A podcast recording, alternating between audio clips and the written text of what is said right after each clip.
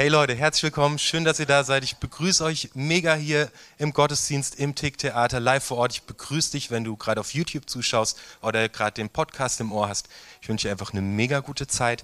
Heute ist ähm, für mich das Herzstück der aktuellen Serie, in der wir uns bewegen.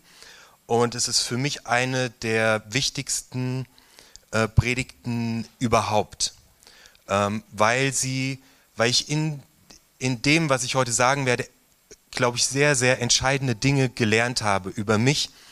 Und ich schicke einfach eine kleine Triggerwarnung voraus.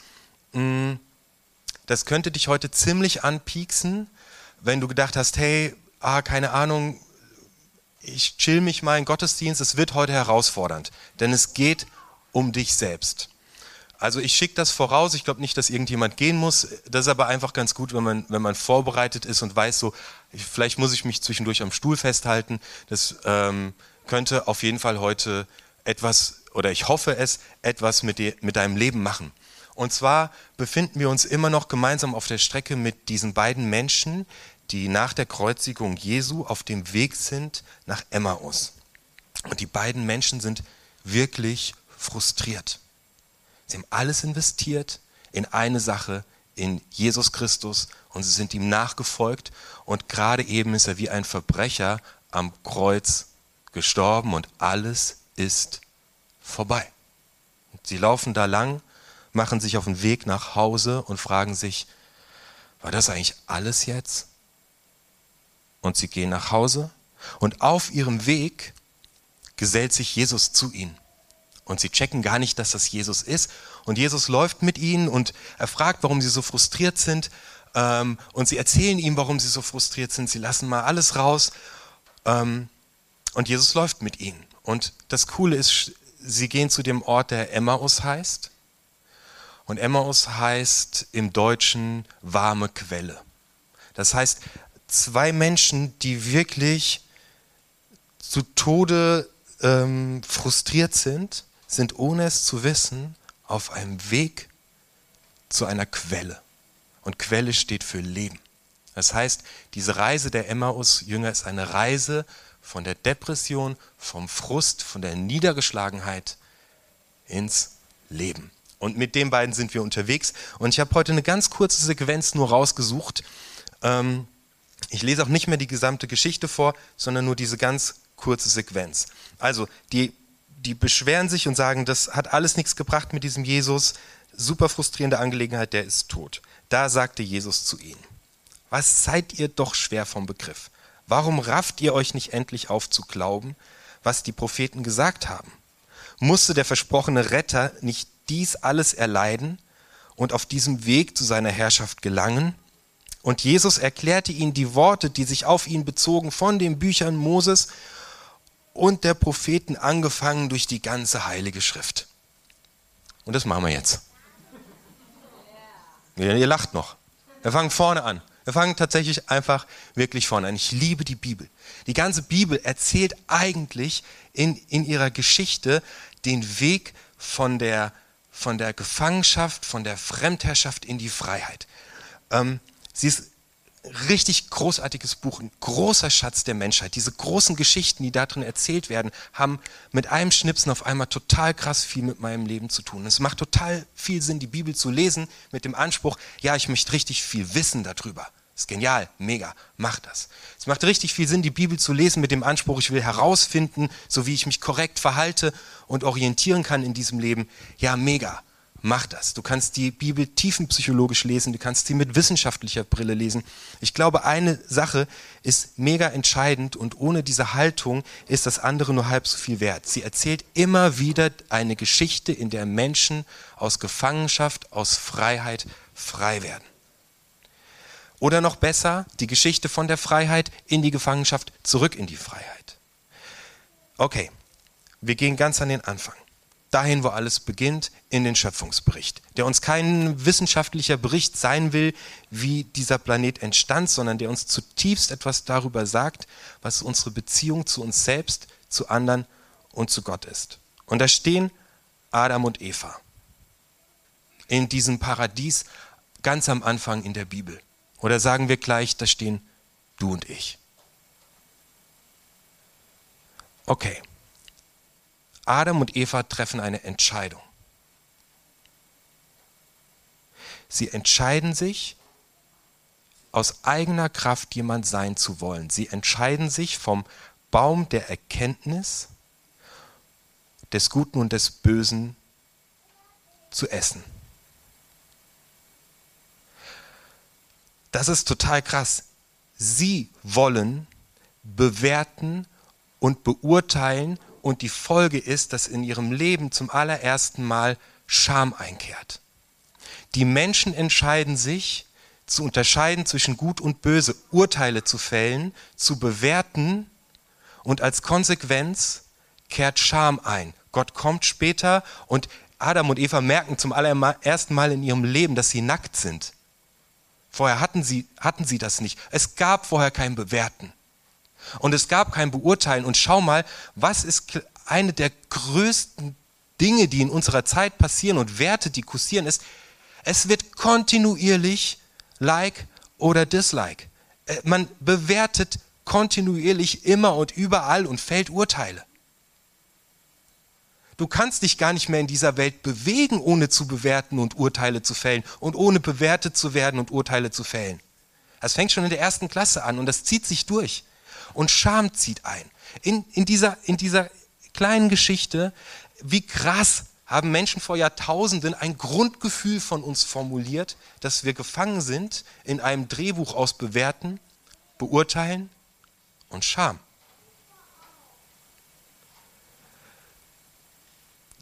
Vorher hatten die einen paradiesischen Zustand.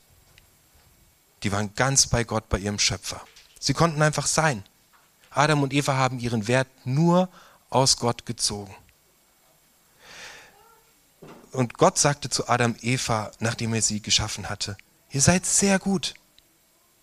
Ihr seid einfach sehr gut. Und es gab keine Scham. Es gab keine Bewertung.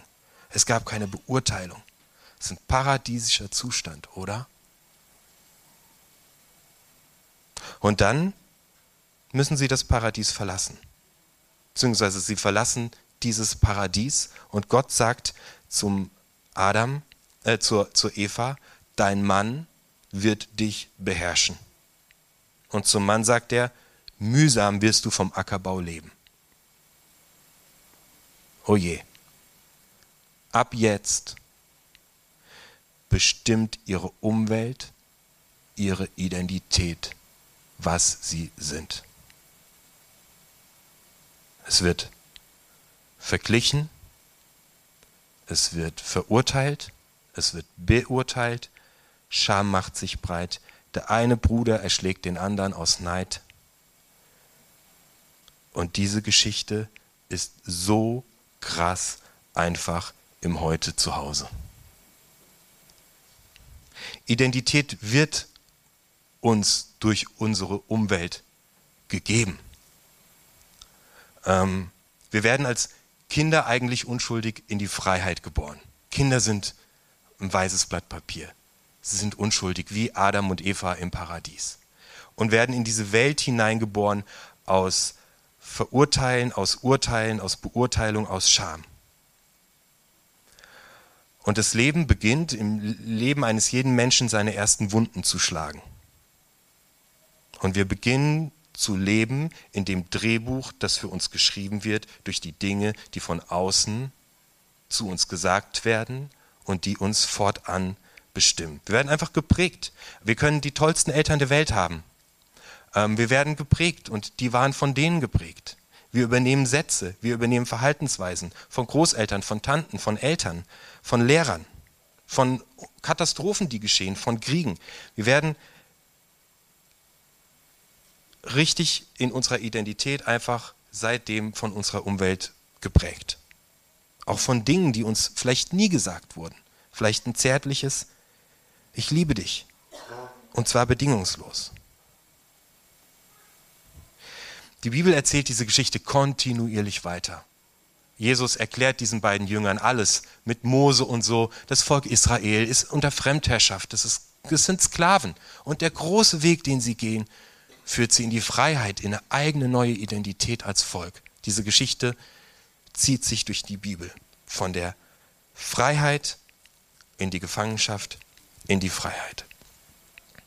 Und jetzt betritt Jesus diese Welt, in der du stehst, geprägt von deiner Umwelt.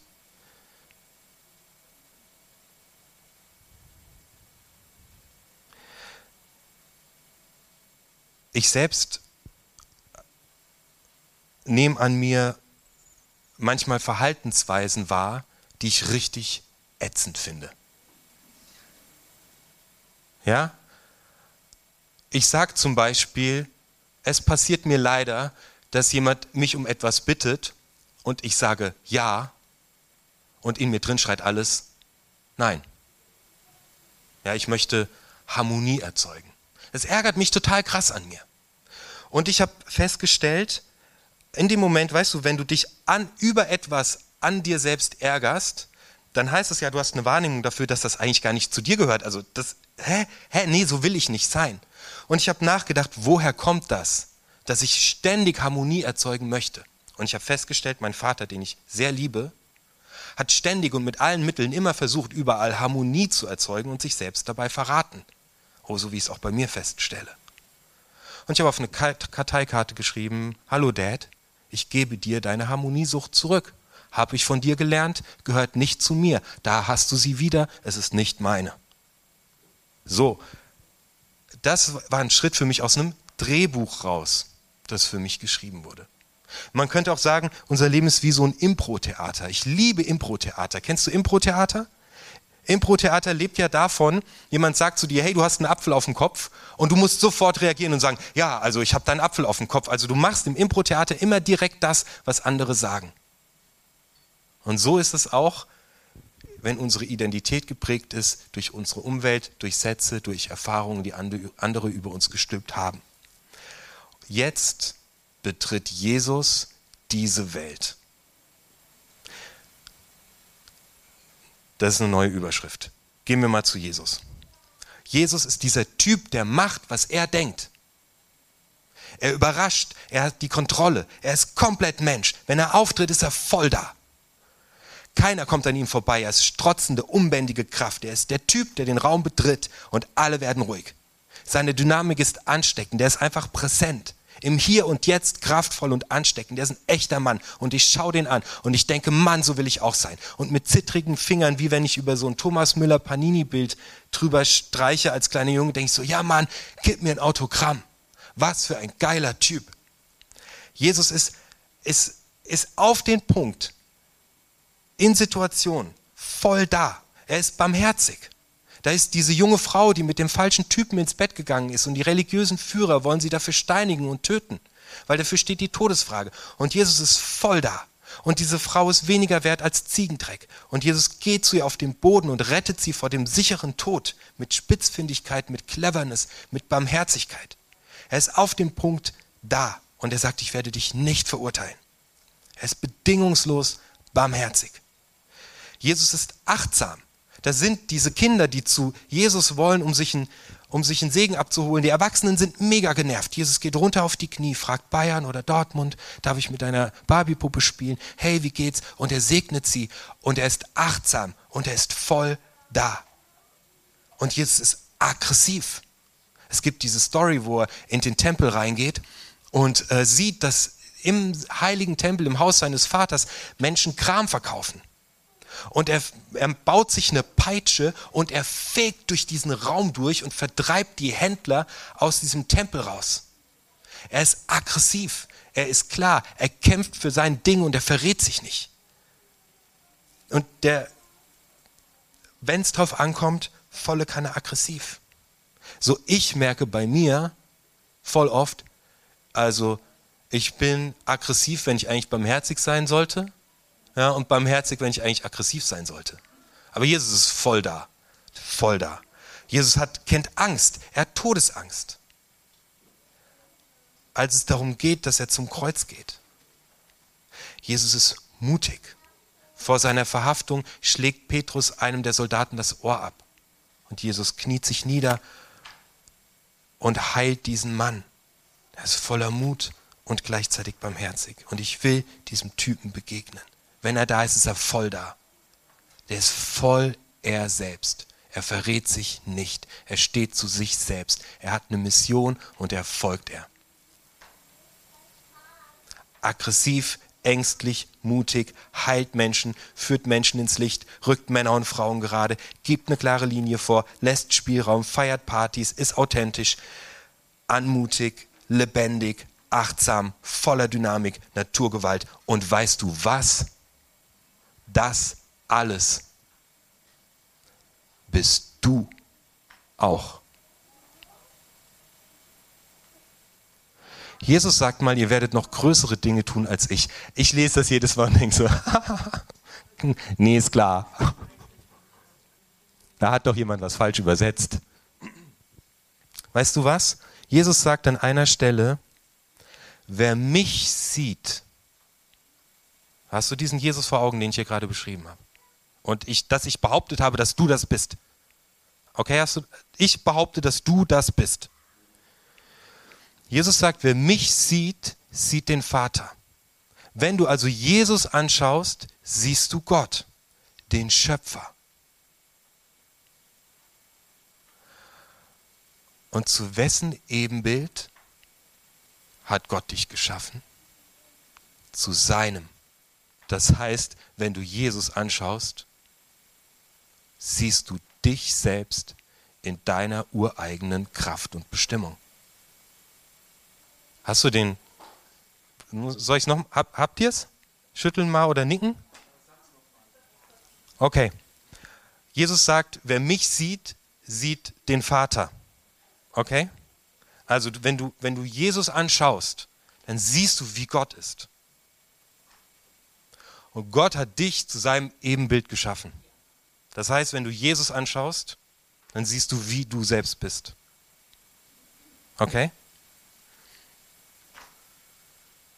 Wie wurde Jesus zu diesem krassen Typen oder wie kannst du zu diesem krassen Typen werden? So. Wenn wir in die, wenn wir in die Kindheit von Jesus reinschauen, sehen wir, ähm, die war heftig. Also, Jesus wurde unehelich geboren. Das war damals keine leichte Hausnummer. Das war richtig heftig schambehaftet. Es ist leider heute auch noch oft, Damals war das nochmal eine richtig andere Hausnummer. Jesus ist mit dem Mann von Maria aufgewachsen. Aber Josef ist nicht sein Vater. Jesus hat keinen Vater. Der zweijährige Jesus wird nicht der spirituelle Überflieger gewesen sein, der gecheckt hat, er hat einen. Jesus wächst ohne Vater auf. Jesus muss direkt nach seiner Geburt fliehen, weil ihm jemand nach dem Leben trachtet. König Herodes will ihn umbringen. Er ist ein Flüchtling. Der ist traumatisiert. Er wächst in der Fremde auf in Ägypten und mit Sicherheit brennen sich im Leben eines Kindes Dinge in die Seele ein, wie bin ich gewollt? Menschen sind grundsätzlich böse, misstraue besser mal.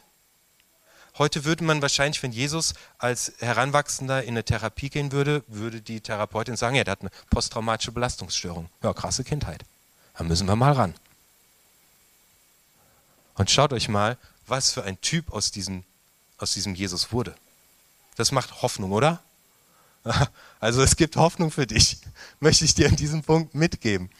Jesus und Matthäus erzählt diese ganze Geschichte von der Kindheit von Jesus mit diesen krassen Erlebnissen bis zu seiner Taufe in zwei Kapiteln. Das geht so bam, bam, bam. Das gehört direkt zusammen. Denn es gibt einen ganz entscheidenden Knackpunkt in der Biografie von Jesus, in der Jesus sich grundlegend verändert und eine neue Identität bekommt. Und das ist seine Taufe und die findet am Jordan statt. Ähm, ganz interessant übrigens, äh, kleiner Fun fact am Rande. Ähm, Wahrscheinlich ist die Stelle, an der Jesus getauft wurde, die Stelle, an der auch Josua das Volk Gottes aus der Fremdherrschaft in das in die Freiheit in ein neues Volksein geführt hat. In jedem Fall über den Jordan. Und im Jordan lässt Jesus sich taufen. Ein Typ ohne Vater aufgewachsen, Flüchtlingskind, geht jetzt in den Jordan und lässt sich taufen. Und was dort geschieht, verändert sein komplettes Leben. Denn es kommt eine Stimme vom Himmel und die sagt, du bist mein geliebter Sohn. An dir habe ich wohlgefallen.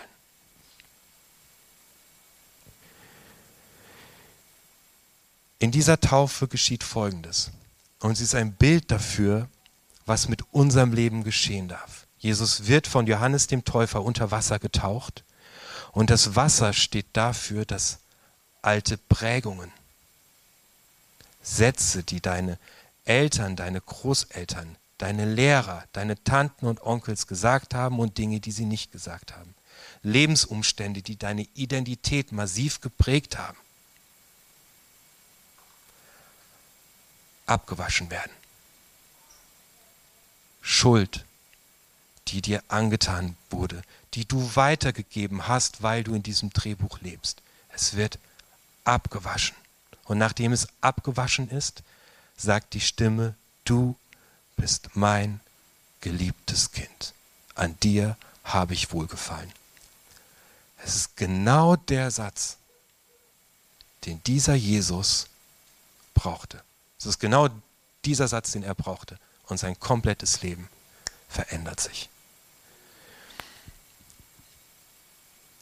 Ich habe ein kleines, aber tiefgehendes Do-it-yourself. Ich bin der Überzeugung, dass wir alle in unserem Leben an einem Punkt kommen, wo wir entweder durch eine Beziehung, die wir führen, und es gibt Streit, oder weil wir an einem Morgen wach werden und das Gefühl haben, wir sind gar nicht wir selbst, an diesen Punkt kommen, dass wir uns unseren Prägungen stellen müssen, um zu leben. Macht ich habe dir dieses Do-it-yourself erzählt, das ich gemacht habe. Nimm dir mal einen ruhigen Moment. Nimm dir 20 Karteikarten oder wie viele du brauchst und schreib die Dinge auf, die auf dich, die deine Umwelt dir gegeben hat, aber die dich eigentlich ankotzen und am Leben hindern. Und gib sie zurück. Weißt du, ich habe ja diese Karte meinem Daddy, liebe Grüße, falls du das gerade schaust, ich habe dich lieb. Ähm, ähm, zurückgegeben. Er kann ihr auch zurückgeben. Und weißt du was, sie wird immer weiter, immer weiter, immer weiter zurückgeben und irgendwann bei Adam ankommen, wo die Geschichte begann. So mein Do-it-yourself-Tipp ist, gib diese Dinge der Person zurück, von der du sie hast. Gib sie zurück. Wenn du niemanden findest, dem sie gehört, dann, dann kannst du es kurzfristig auch bei Gott parken. Kannst du auch machen. Verteil die. Und dann ist es mega wichtig, sich mit was Neuem füllen zu lassen. Aber erstmal wirst du vielleicht zum ersten Mal in deinem Leben das Gefühl haben, dass an diesem Küchentisch niemand anderes jetzt gerade sitzt als du selbst. Ohne zu wissen gerade, wer du eigentlich bist. Aber du bist nicht mehr das, was andere gesagt haben. Und dann kommt diese Stimme, die sagt, du bist mein geliebtes Kind, an dem ich wohlgefallen habe. Und diese Erfahrung ist für Jesus so heftig prägend, dass er fortan sein Leben lang nichts anderes mehr tun wird, als Menschen mit Geschichten und Taten, mit aller Kraft, die er hat, zu erzählen, dass sie Gottes geliebte Kinder sind. Und gegen alle kämpft, die die Menschen in religiöse Schubladen stecken wollen. Er kämpft gegen Verurteilung. Hey, Johannes 3, äh, Vers 16 kennen wir alle auswendig. So sehr hat Gott die Welt geliebt, dass es seinen eigenen Geboren saß. 17 steht, denn der Menschensohn ist nicht gekommen, dass er urteile. Gott selbst kommt in diese Welt, um die Entscheidung, die die Menschen getroffen haben, alles zu beurteilen und zu bewerten, rückgängig zu machen und uns zurückzuholen in diesen paradiesischen Urzustand. Du bist mein geliebtes Kind. Jesus glaubt diese Botschaft und er verbreitet sie überall, wo er hinkommt. So sehr, dass er dafür in den Tod geht. So sehr glaubt er daran. Ich komme zu meinem letzten Punkt. Hm. Jesus geht dafür ans Kreuz. Ich erzähle dir vorher ein ganz kurzes Beispiel, dass du das, was am Kreuz passiert, einordnen kannst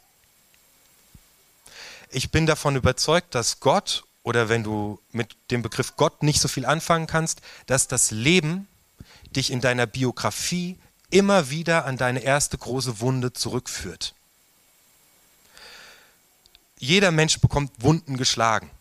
Es gab mal einen wissenschaftlichen Versuch, da wurden 100 Menschen in einen Raum reingepackt und jeder bekam die Aufgabe, binde dir ein rotes Band, die bekamen ganz viele rote Tücher, binde dir ein rotes Band an deine Stelle deines Körpers, wo du eine Verletzung erfahren hast, emotional oder körperlich. Nach drei Minuten war dieser gesamte Saal mit diesen 100 Menschen wie ein rotes Meer voll. Jeder bekommt Wunden geschlagen.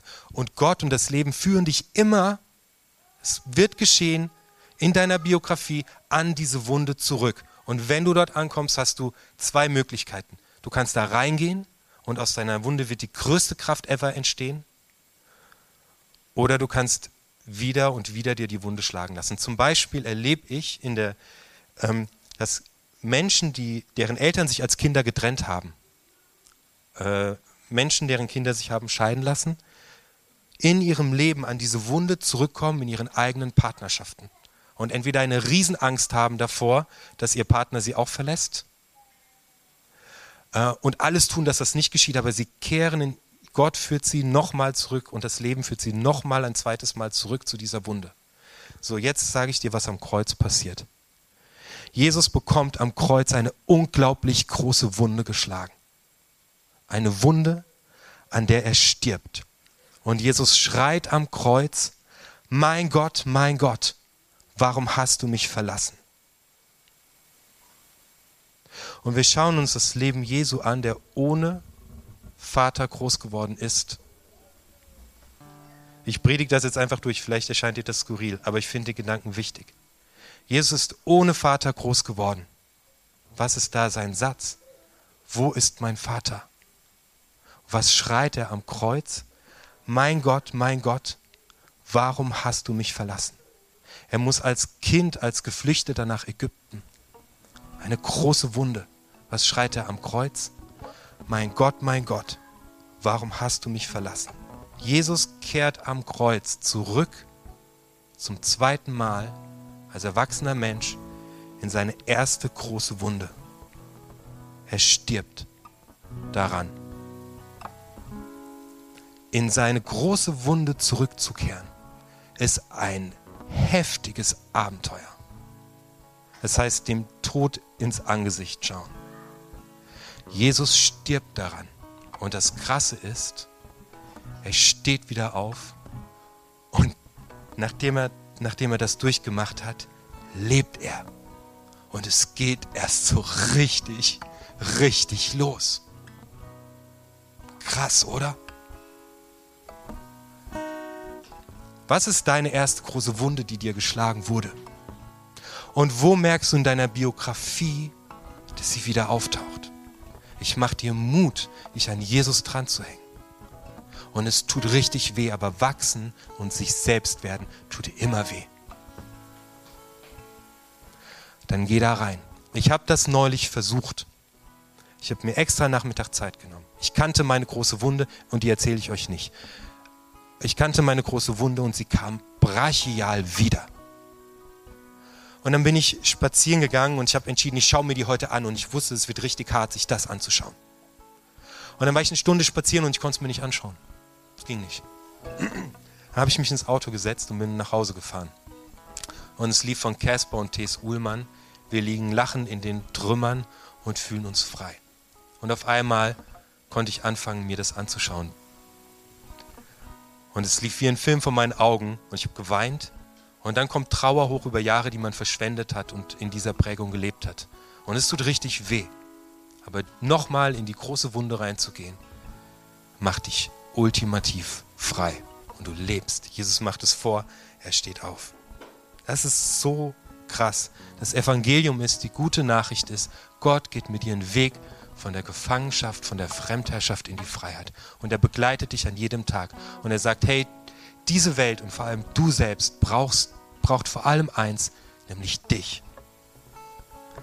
Ähm, das ist eine psychologische Sicht aufs Kreuz, aber es ist eine ganz tiefe geistliche Sicht, dass Gott für dich gestorben ist am Kreuz und all deine Prägung und deine Schuld und das, was an dir klebt, abwäscht. Dein Job ist es, da jetzt hinterher zu gehen und zu sagen, yo Mann, danke, dass du es getan hast, ich gehe den Weg mit.